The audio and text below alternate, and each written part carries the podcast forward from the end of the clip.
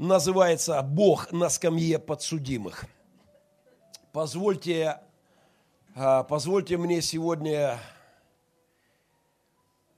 на короткое время присоединиться к миллионам-миллионам людей, которые обвиняют Бога в своих личных бедах, проблемах, в горе, обрушившемся на их головы, на их семьи, на них лично.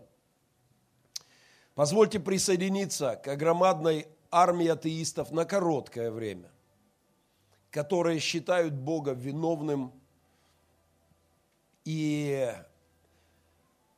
и в своем мышлении, в своих парадигмах усаживают его на скамью подсудимых и становятся судьями Творца Вселенной. Пару недель назад, когда я был в поездке, со мной в машине ехала Катя Даньшина, мы неслись.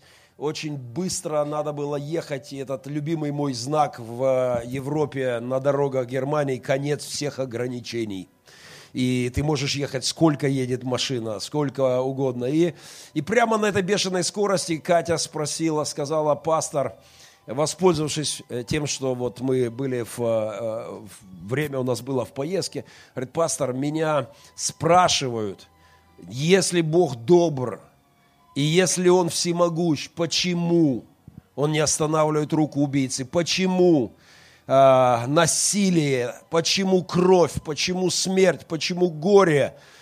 Ведь Он же всемогущий, говорите вы, христиане, и наш ответ, конечно, да. Ведь Он же любящий, добрый, благой, и наш ответ, конечно, да. Ну так почему же? И в тысячный тысячный раз я говорил с Катей о том, о чем христиане, ну, э, вынуждены говорить думать. А, я проходил в свое время вот сам через этот путь, будучи молодым человеком, я усаживал Творца Вселенной, как мне казалось в моем воображении, на скамью подсудимых и обвинял его э, в жутких вещах. Ничего нового в этом нет, наверняка многие из вас проходили, а кто-то и сегодня проходит через это. Периодически, когда беды, проблемы приходят в нашу жизнь, мы начинаем винить Творца. Мы в ропоте. Так бывает и с нами, христианами.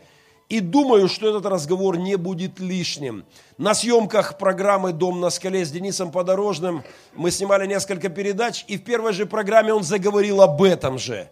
И я пообещал ему, что моя воскресная проповедь так и будет называться «Бог на скамье подсудимых». Друзья, для того, чтобы обвинить Бога, нам, в принципе, ну, жарковасенько все ж таки. Я все жду зиму, я думаю, зима пришла, и пора в пиджаке проповедовать. Но у нас здесь, похоже, лето будет всю зиму. И так хорошо с отоплением. Знаете, для того, чтобы обвинить Бога, нам, ну, это легко, на самом деле. Это легко. Я просто за секунду взял несколько кадров из истории. Фашист, это архив, фашистский архив. Кто-то щелкнул фотоаппаратом момент, когда расстреливают отца с ребенком на руках. Бог всемогущ? Да. Бог любящий? Да. Почему? Почему молния не поразила? Почему земля не разверзлась? Почему? Конечно же, мы можем пойти и в историю, и просто оглянуться вокруг. Почему миллионы детей не доедают? Почему в Африке мой названный сынишка Хилари в 7 лет, когда мы забрали его с улицы, а, семилетнего ребенка, у него был вздувшийся от голода живот. Почему? А, конечно, мы можем предъявить претензии к Богу. И за огромное количество трагедий, горя и бед, которые происходят на белом свете. Конечно, я уверен, что нам, нам стоит, во-первых, предъявлять претензии к себе. Просто короткое напоминание, что кто-то подсчитал, что если бы все люди, называющие себя христианами, а, если даже бы 5% людей, называющих себя христианами, служили Богу верно финансами, десятиной, пожертвованиями, 5% от тех, кто называет себя христианами, то этих финансов хватило бы для того, чтобы все дети в мире имели хорошую, качественную еду. Кто-то подсчитал, что если только гольф-клубы э, только в одной Америке, финансы, которые ходят на гольф, этот спорт элиты.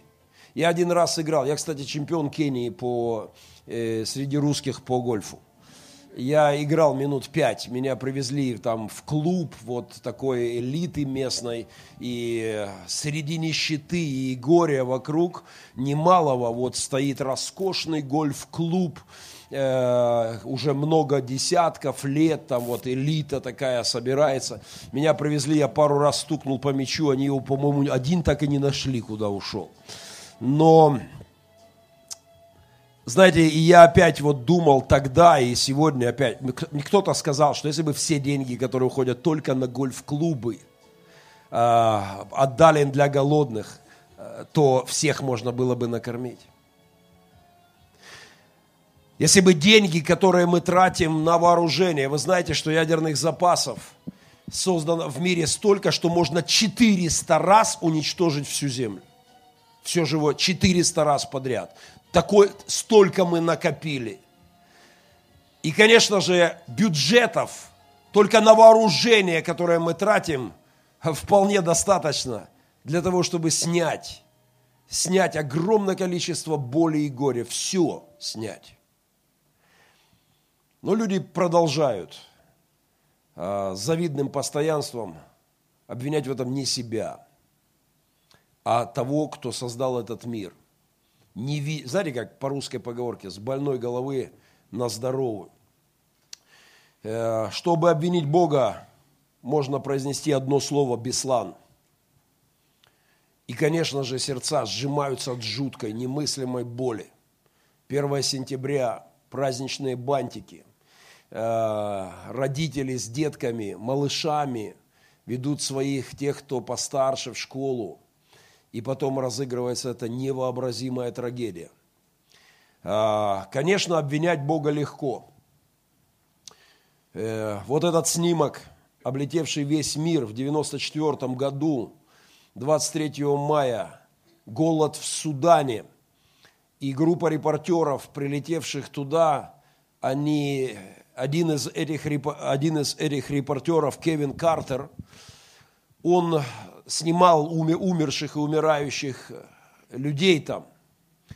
И когда он уже сделал много снимков, он вдруг услышал голос, голос слабенький голос детский, и, э, пройдя немного, увидел девочку, которая, маленькую девочку, от голода высохшую. И увидел прямо в этот момент рядом с ней приземлился стервятник. И фотограф занял позицию поудобней и сделал кадр, который облетел все, все СМИ мира. А, стервятник просто дожидается времени. Девочка пыталась как-то отползать, но у нее совсем уже не было сил. У этой фотографии есть длинная история. За это фото он получил пулицерскую премию. Это, э, но, это, но на этом не заканчивается. Это они сделали хорошую работу, они рассказали всему миру о том, что там творилось. А, огромное количество христиан встрепенулось, сердца пробудились, э, сотни-сотни миллионов долларов, благотворительные организации, церкви, миссии э, включились в работу в Африке. Очень много сделано добра в результате того, что они могли рассказать об этом.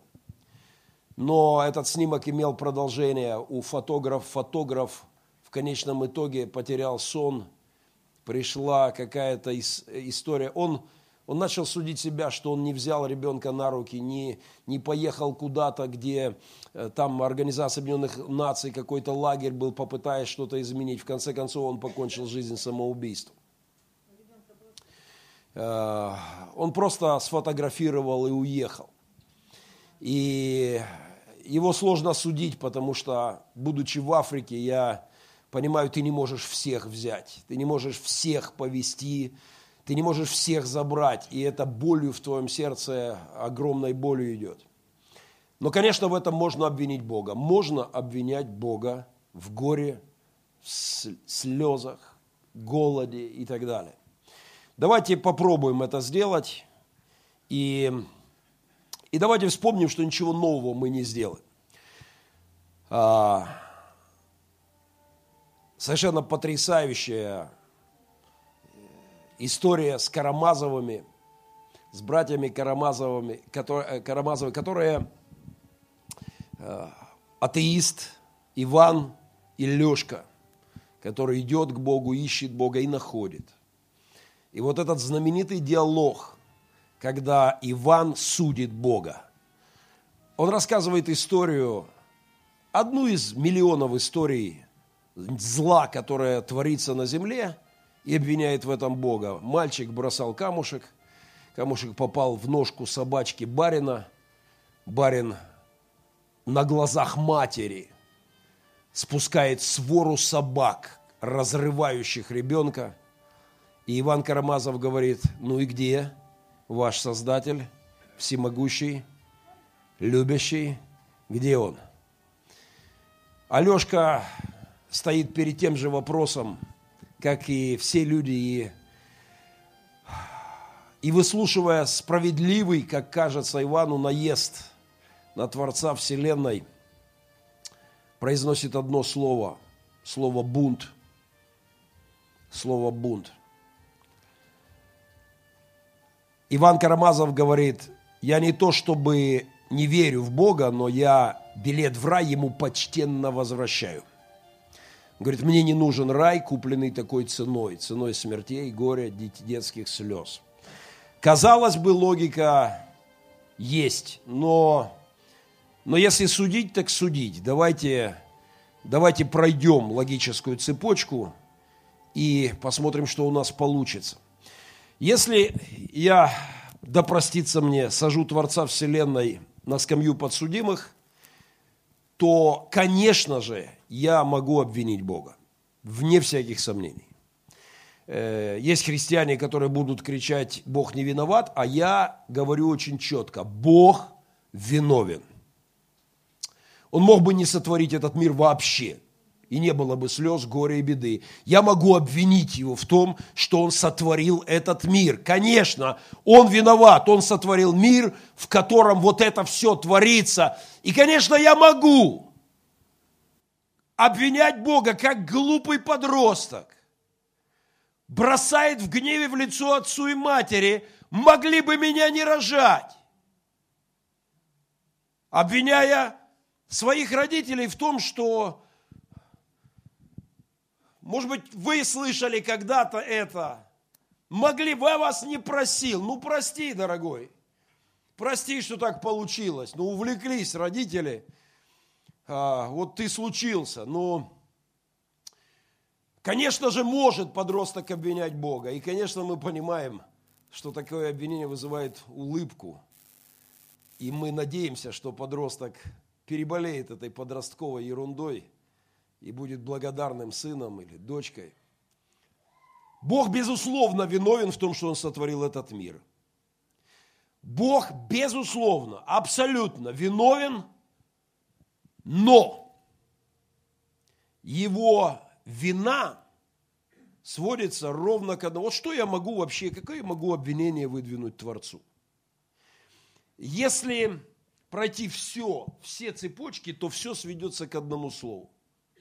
Его действительно можно обвинить, но свобода единственное, что можно предъявить, как говоря донбасским таким криминальным, единственная предъява Творцу – это свобода. Ровно свобода. Он действительно виноват в том, что создал нас свободными. Если бы так не было, не было бы горя, слез, беды, насилия, конечно, мы можем его обвинить, но только в одном. Ты виноват, что дал нам свободу. Потому что все беды мира, они идут отсюда. больше не в чем, только в этом. Ты виновен, что дал людям свободу. Если бы мы были просто такими, я не знаю, ну, идиотиками, э, с отсутствием мозга, с отсутствием выбора, просто обреченными, вот какими-то существами, которые на уровне инстинктов, не понимая добра и зла, не имея этой развилки внутри себя, а, конечно, мы не выбирали бы зло, и, и не было бы вот той сумасшедшей цены, которую платит человечество за свободу. Бога можно обвинить, но ровно в том, что Он сотворил нас свободными существами. Как-то в больнице у меня был диалог о теодицеи. Именно так называется этот пункт в христианском богословии. Оправдание Бога. Теодицея.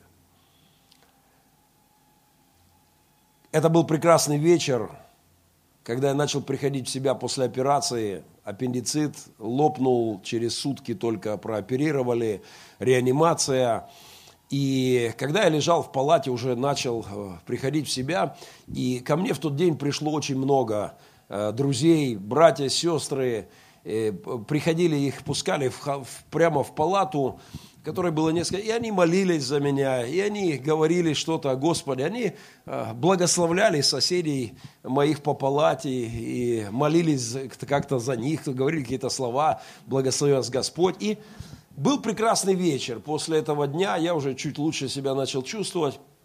Знаете, такой больничный вечер – это особая атмосфера, да, кто вот тихо так, спокойно. И вдруг, вдруг из это тишину эту разрезал бешеный крик моего соседа по э, палате. Какой Бог? Где твой Бог? А я сегодня ночью, мой гараж обворовали негодяи. Эти сволочи вытащили весь металл. Где был твой Бог? Почему он не поразил их на месте? Оказывается, целый день он вот варился в этом, и в нем закипала вот эта предъява Творцу. И вечером его прорвало. Это было настолько неожиданно, и так громко, что прибежали люди из соседних палат. И, и несмотря на то, что я очень слабо себя чувствовал, знаете, я повел себя очень нестандартно. Я вообще воспитанный человек. Почти всегда. И я как бы стараюсь с людьми. Я так себя не веду, ну как бы это не, ну, не, не, не нормальное поведение. Но я, приподнявшись с подушки, и вот картину надо увидеть, вот люди все вот так на него, уже люди в голову, что у вас тут случилось соседних палат. И я приподнимаюсь с подушки, и вдруг я повел себя очень нестандартно. Я говорю, а ну стоп! А он говорит, я столер, я, я своими руками зарабатываю, эти негодяи. Я говорю, стоп, столер, работаешь где? В заводе Ильича столером всю жизнь. Я говорю, а ну быстро, при всех, воровал дерево, сколько вынес кубометров леса, заводы работают. Он, знаете, это не то, я говорю, то, друг мой, то. Ты судишь Бога, что Он не поразил этих ребят, которые тебя украли? Ты здесь давно должен был с отсохшими руками находиться. Тебе надо не судить Бога, а благодарить Бога за то, что твои руки не отсохли. Конечно, мы можем судить и судим Бога. И это делают люди повсюду. Но, знаете как, по прецеденту, да, есть в судебном праве, если ты обвиняешь Бога, почему ты не вмешался, не остановил руку негодяя, я боюсь, что если бы он останавливал, я уверен, что если бы он останавливал а, руки негодяев, здесь с руками вообще бы никого не было. Понимаете? И, и мне бы микрофон не в чем было держать. Я боюсь, что если бы он останавливал а, глаза негодяя. А на женщину с возделением. Раз, слепу, все, конец фильма, свет погас. Я уверен, что здесь не было бы никого зрячего. Воспринимаем это как покаяние. Понимаете, понимаете, если мы говорим, Бог останавливай зло, то мы все попадаем. Все до единого попадаем. А, я тоже воровал. Я у родителей кошелька таскал на раз. Родители пили здорово, кто там поднимает руку, тоже кается. Сегодня хороший день у нас, да. Я таскал на раз, скажи, родители пили, ну, у меня было полное алиби, мне жрать охота. И, сынок, ты не знаешь, куда деньги делись? Да откуда я знаю? Пить надо меньше, где-то присунули. А, я помню, как мне было, наверное, лет 10, когда я впервые в овощном магазине украл яблоко. Мне так хотелось, я слюнки текут. Я посмотрел по сторонам, продавец, когда хватит. А, к соседям лазили. Ну, все как бы, не было бы никаких рук. Давным-давно бы не было. А как с языками? Если бы Господь поражал, только гадость хочешь какую-то сказать о человеке, человеку. Боюсь, что мы бы выглядели очень странно, если бы Божий суд – приходил к нам всем, как мы требуем того от Творца. Согласитесь, в этом есть абсолютно логическая, э, логический провал. Этот мужик э, так растерялся, он что-то пытал возражаться, но, э, возражать, но палата обхахатывалась. Потому что он влип. Он буквально, я не знаю, я как-то спонтанно это все произошло, но, но, но мой крик ему в ответ за одну секунду поставил его в абсолютно комичное положение. Потому что ровно это же он делал не раз. А он как-то не дерзнул соврать и сказать, да не, я не вынес никогда дерево. Я говорю, дерево таскал с работы? Ну, конечно, таскал. Честно наворованное, как у нас. Э, э, у меня батя работал на автобусе, возил часто людей на, на поля, вот, да, наши все эти процессы, да, и Э, у нас всегда на балконе были ящики с наворованным, то, то помидоров, то, то, ну, то есть пока э, э, люди работают там на полях, да, и батя ящиками в машину, да, и у нас всегда было какие-то вот э, с полей советских колхозных, по, все колхозное, все мое, да, помним эту поговорку. Друзья, а, конечно же, мы можем говорить о жуткой цене свободы на квадратный метр – мы можем обвинить Бога, это правда.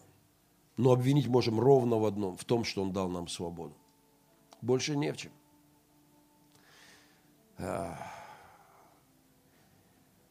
Каждый, страшная цена платится человечеством за то, что мы свободные существа. Сегодня будут где-то убиты дети.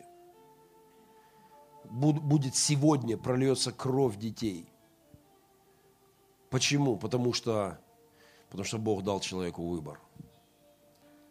Если был фашизм, то Бога нет, заявил один из людей, видевших ужасы нацизма.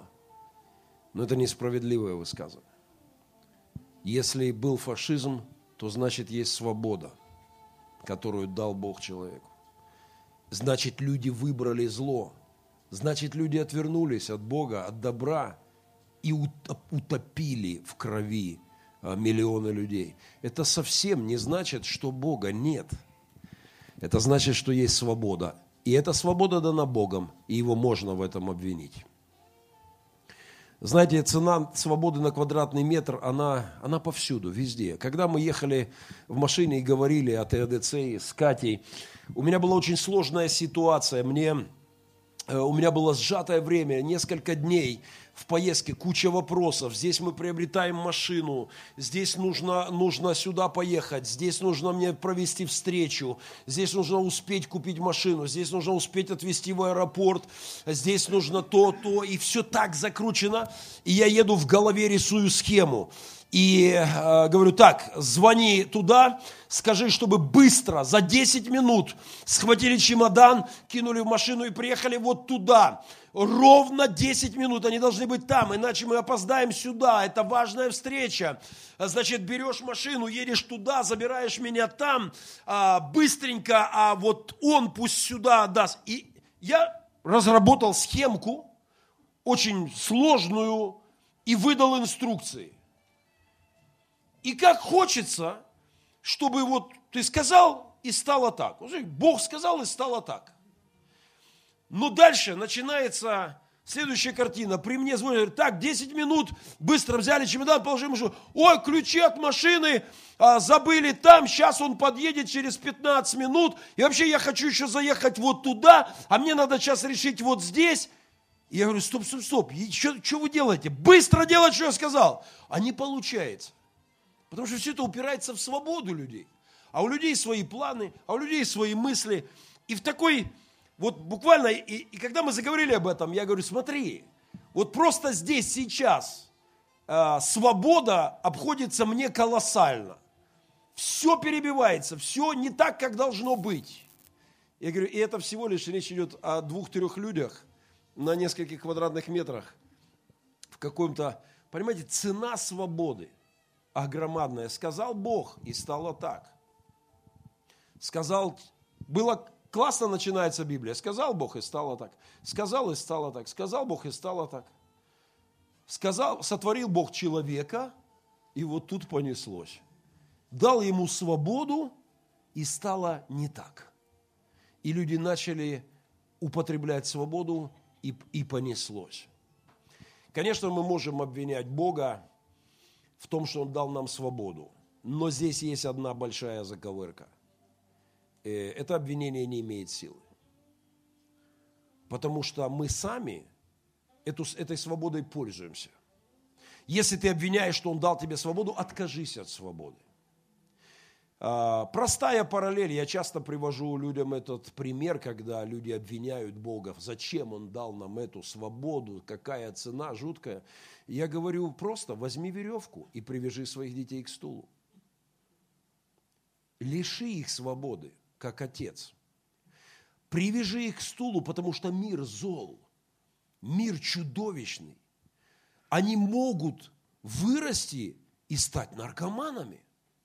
Они могут вырасти и стать убийцами.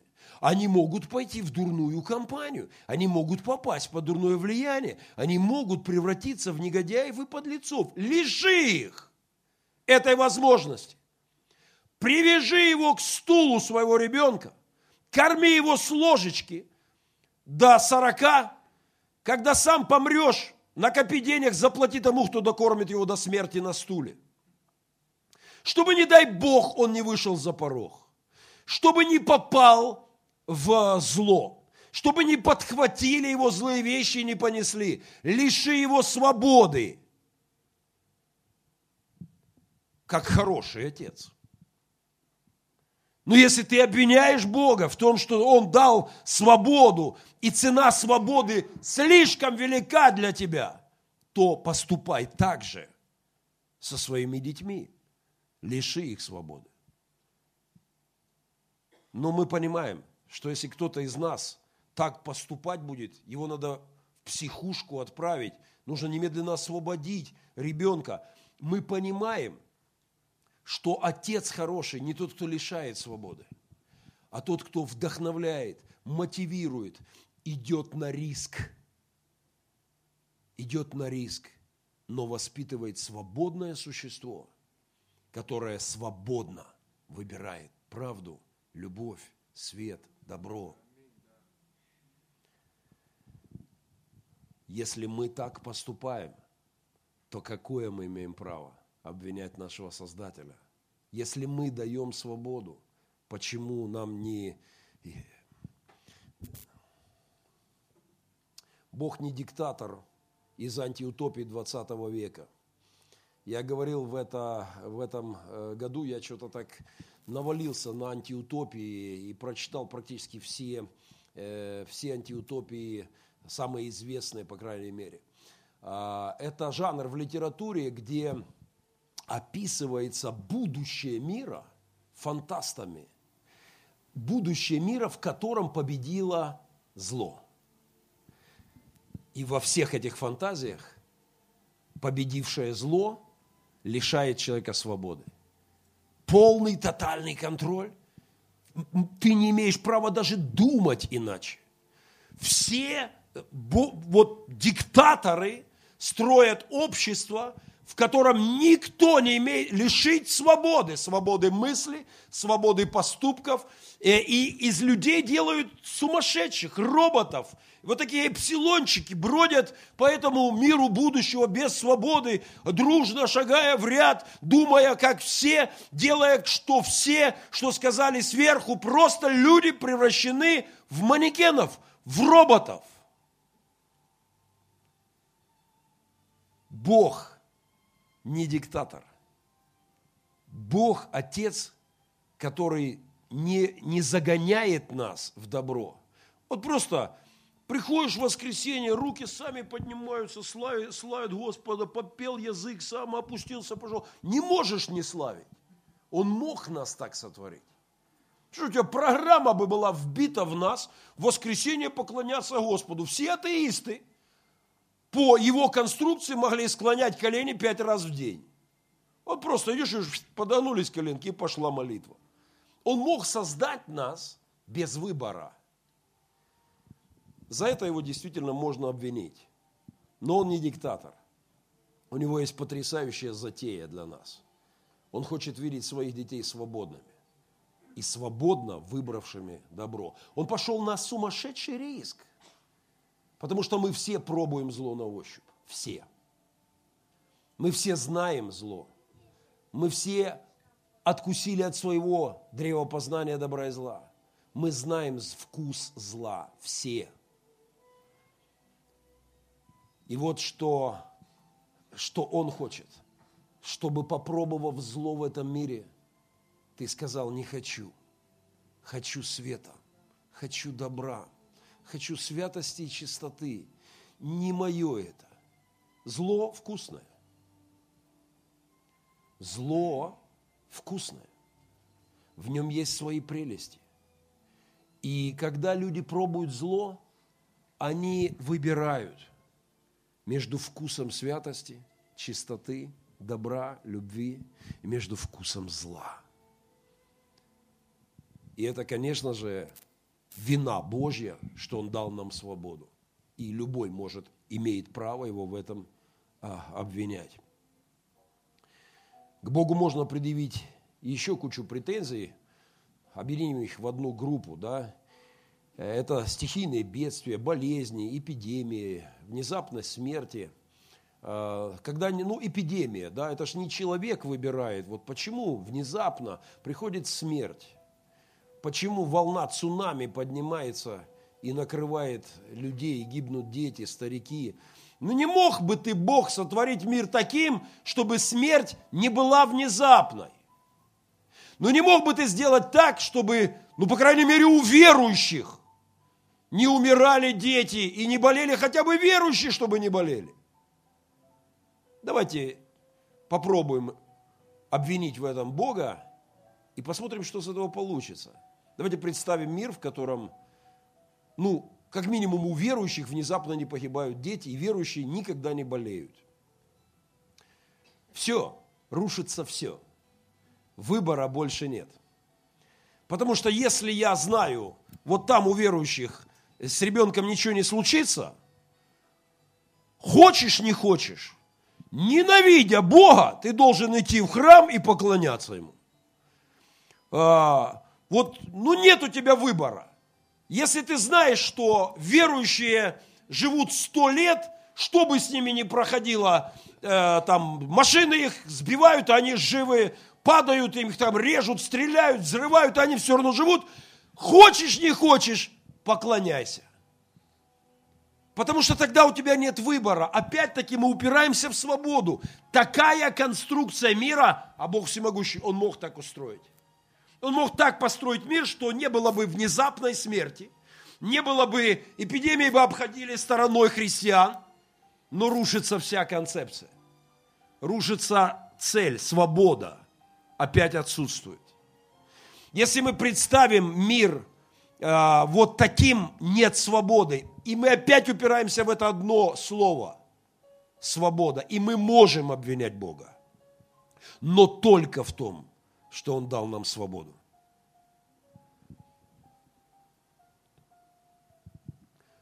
Он тот, кто успокоил бурю одним своим словом. И он, конечно, может, может мир таким сделать, чтобы не было никаких бед. Более того, он однажды его таким сделает. Однажды он утрет всякую слезу, и не будет смерти и горя. И он мож, мог бы сделать так изначально. Но тогда нас бы не было как свободных существ. Ты просто, и ты, и я были бы вот роботами, были просто бы э, мартышками занадрессированными, мы не были бы людьми. Мы не были бы богоподобными, знающими добро и зло и выбирающими добро. А, я не раз упоминал этого ученого, философа, математика, основателя крупнейших, э, крупнейших образовательных учреждений Лейбниц. А, он ввел этот термин богословский теодицея. Он написал целый ряд работ в его мировоззрении. Э, вот этот пункт был одним из важных. И вот что он говорит. Несмотря на жуткую цену, которую платит человечество, мир совершенно создан. Мир и все правильно в этом мире, несмотря на слезы, горе и беды. Все правильно потому, что есть цель у этого мира. Если цели нет, все неправильно. Но у этого мира есть цель – создать свободные существа, э, которые выбирают добро. И к этой цели нет другого пути, как через горе, беды, страдания, которыми переполнена история мира. У Бога есть цель, Он хочет видеть человека свободным существом. И поэтому мир идет по совершенному пути, несмотря на страшную цену, которую мы платим каждый день. Конечно, Бога можно осуждать за то, что Он дал нам свободу, и за погибающих детей, а можно осуждать себя, потому что львиная доля скорбей, 95% боли, горя и слез на нашей вине, на нас, на нас, на нашей совести. Бога можно осуждать, а можно благодарить. И это развилка, и каждый принимает решение. Его можно осуждать за то, что он дал нам свободу, как это делал Иван Карамазов, как это делают миллионы людей. Но я лично пройдя через осуждение Бога, пришел к следующему выводу. Я благодарю Его за свободу. Я воздаю Ему хвалу за свободу. За внезапность смерти, которая может прийти в любой момент без спроса, и которая помогает мне, не просто, не дает мне расслабиться. Она может прийти сегодня ночью или сегодня вечером без стука. И я благодарю Бога за конструкцию мира, в которой смерть приходит не по утвержденному мной расписанию. Бога можно осуждать за горе и слезы, а я благодарю Бога за то, что Он дал мне свободу, несмотря на горе и слезы, и буду благодарить в радостях или скорбях. Мы можем проклинать Бога у могил наших близких – осуждая за то, что Он дал свободу, и смерть вошла в этот мир, а можем благодарить. И нам есть за что благодарить Его. За удивительный мир, прекрасный, красивый мир, который Он сотворил. За море, за горы, за океаны, за, за потрясающую красоту ко Вселенной. Я выбираю благодарить Его. Да, мы платим страшную цену за нашу свободу, но я благодарю Его за свободу. Я очень рад, что я не просто э, существо, которое двигается инстинктами и не может поступать иначе, а что у меня есть выбор, у меня есть право принятия решения. Я, конечно, благодарю Его за Голговский крест. Я отдельно благодарю Его за то, что мои грехи прощены. Что зло, которое я не раз вкушал и, и часть которого есть внутри моей природы, за него рассчитался Господь. Я благодарю Его за то, что Он не, не отсыхают мои руки и, и мой язык, а милость Его покрывает мои грехи. Я благодарю Его за то, что в центре истории мира Он поставил Голговский крест. Пролитая кровь Сына Божьего оплачивает мои грехи. Я благодарю Его за то, что мои моя свобода, употребленная, употребляемая э, не так, как должно, им покрыта.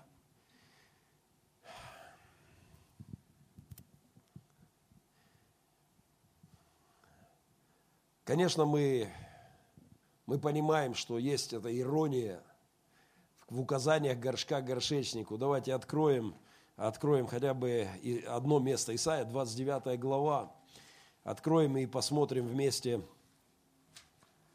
а, одно из многих мест, которое, э, которое говорит, э, говорит об этом. Исайя 29, 16.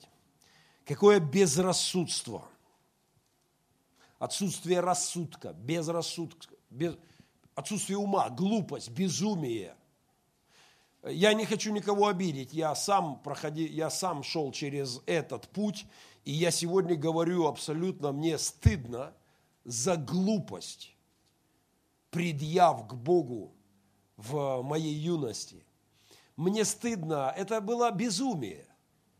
Атеист, атеистический бунт творения против Творца – это глупость. Атеизм интеллектуально ущербен. Атеизм – это отсутствие ума отсутствие логики, предъявление Богу претензий, глупость. Какое безрассудство! Разве можно считать горшечника как глину? Скажет ли изделие о сделавшем его? Не он сделал меня. Как глупость!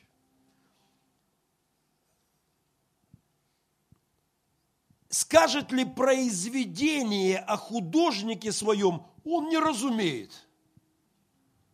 Знаете, ну так бывает. Мой пятилетний Семен говорит, папа, ты не понимаешь. И это так весело. И это так смешно. Папа, ты не понимаешь. Боже мой, сынулечка, да я ж тебя сделал. Ну, сыночечек, ну, родненький, ну как же я не подав... Малышоночек, да, под, да, да ну, ну глупо, ну, ну, ну ребеночек ты еще. И мы не обижаемся на наших детей. Потому что мы понимаем, подрастет, поймет, что все я прекрасно понимаю. Ты, папа, не понимаешь. И он сам себе на уме. И он думает, что он толковей бати. И он думает, что я что-то не понял, что он понял. И это так смешно на самом деле. Ровно в это положение попадает человек, который осуждает Бога. Помните, это же не, не вчера началось. Иов садил Бога на скамью подсудимых. Иов предъявлял к нему претензий. Иов говорил, как ты мог? Я старался, я ходил в святости, в чистоте при тобой. Как это могло случиться? Ты виноват. Но потом заговорил таки Бог после долгой речи прокурора по имени Иов, заговорил подсудимый. И говорит, Иов, у меня есть пару вопросов. Знаешь, ты, знаешь ли ты путь птицы в небе? Скажи мне, сколько звезд на небе? Скажи мне это или ответь мне, где ты был, когда я творил мир? Когда ликовали ангелы, когда я делал вселенную, где ты был? Чем ты был занят, Иов, в это время? Иов слушает вопросы, и потом произносит такую важную вещь для человека. Он говорит, руку мою полагаю на уста мои, закрываю рот свой. Я просто не, не могу спорить с тобой. Ты отец, ты творец, я творение. Ты горшечник, я глина. Я твое создание. Не могу я, глупо это спорить с тобой. Я приму от тебя все, я пройду дорогой, которой ты ведешь меня – я буду благодарить Тебя, несмотря на боли и горе. Вы помните это знаменитое, неужели мы будем благодарить Его только за доброе? А, Бога судили много раз, со времен Иова. И по сегодняшний день это происходит. Здесь вокруг живут люди, которые осуждают Бога. Им кажется, что они имеют на это право. Они обвиняют его в горе и слезах людских, в детских слезах. Знаете, но я за последние несколько недель, дочитываю сейчас Гюго, 93 год, прослушал кучу лекций, что-то меня зацепила французская революция. Первый эксперимент с безбожием на государственном уровне – абсолютно судить Бога. Якобинцы, придя к власти, все эти Мараты, Робеспьеры, Дантоны, которые просто, просто на приказ уничтожать священников. Первый раз так прозвучало, что просто вот они, Бог виноват, свергнем царя с престола, Людовик XVI на гильотинке, и Бога с неба. Это не коммунисты придумали, это оттуда еще. И вот они расправились с Богом, они хоронили Бога. Они носили по Парижу церковную утварь в гробах. Они говорили, Бог мертв, революция жива. И что случилось дальше? Когда эти судящие Бога а, расправились с ним, они утопили в крови свою страну а, гильотина работала, не останавливаясь. Народ обезумел от крови. В конце концов, эти революционеры порубили головы друг другу. Утопили страну в крови. Так было всегда. Когда к власти приходили те, кто говорил, Бог не прав. Так было в Советском Союзе. А, когда они брали власть, стран, миллионы людей на плаху. Полпот, а, Испания, культурная, в кавычках, революция в Китае каждый раз, когда они говорили, Бог не прав, мы построим справедливое общество, они топили в крови.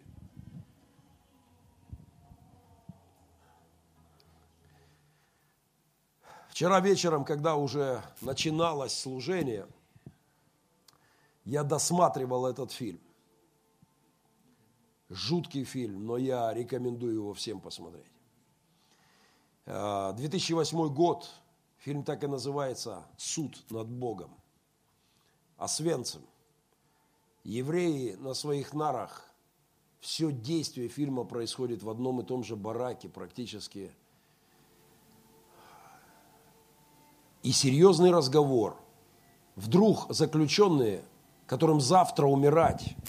Часть из них умрет уже завтра.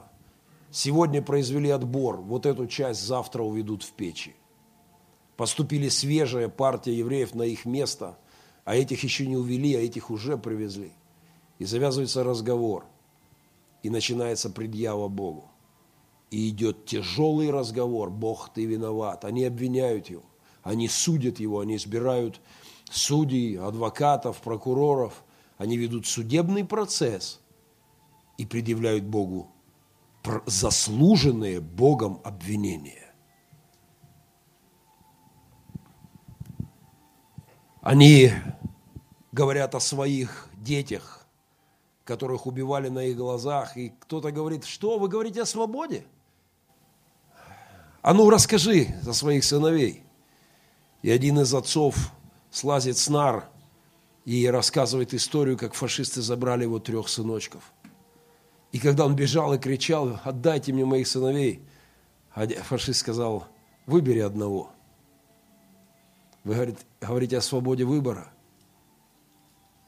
Кого бы вы выбрали? Иногда нет выбора. И они обвиняют Бога, но кто-то справедливо замечает, выбор был, но не у вас.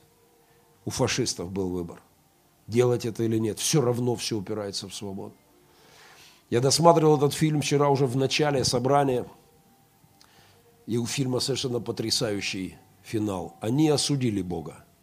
Они сказали, он виноват. Но там же, на этом суде, прорывается совершенно потрясающая вещь. Когда отец убитых сыновей говорит, вы знаете, как это ни странно, а я уверен, что он сейчас здесь как это не глупо звучит, но я знаю точно, что его сердце разрывается в клочья. Бога можно судить за голод детей в Африке. Но судить надо не его, судить надо нас. Нас.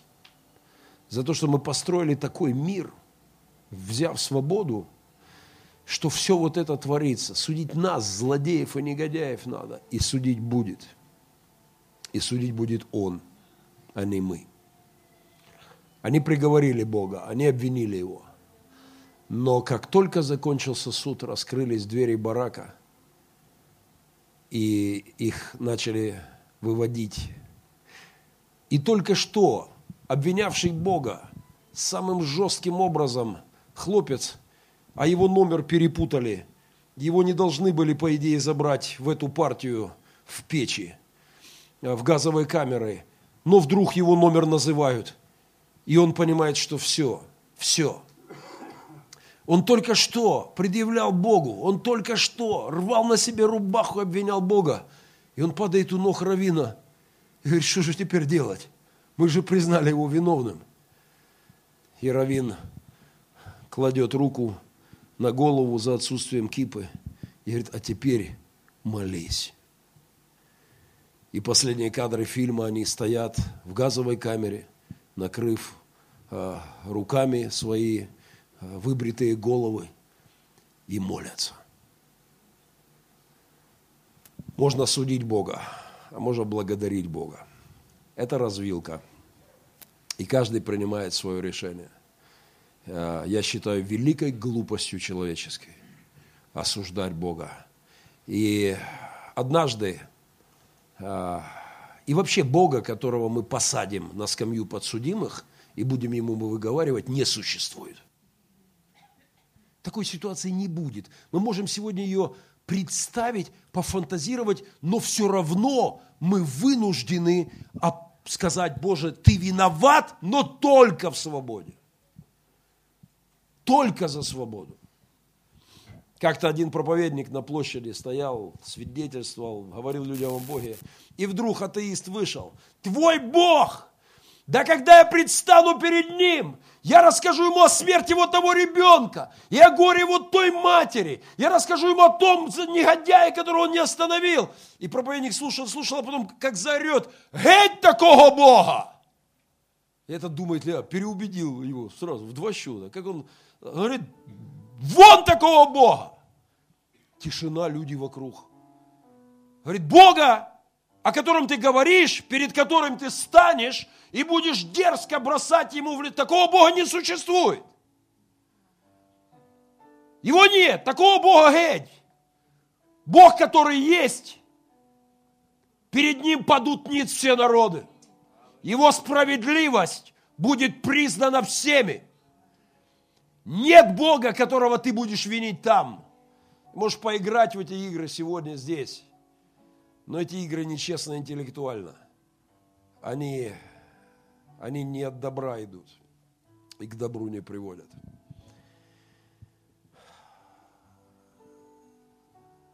Через минутку мы помолимся.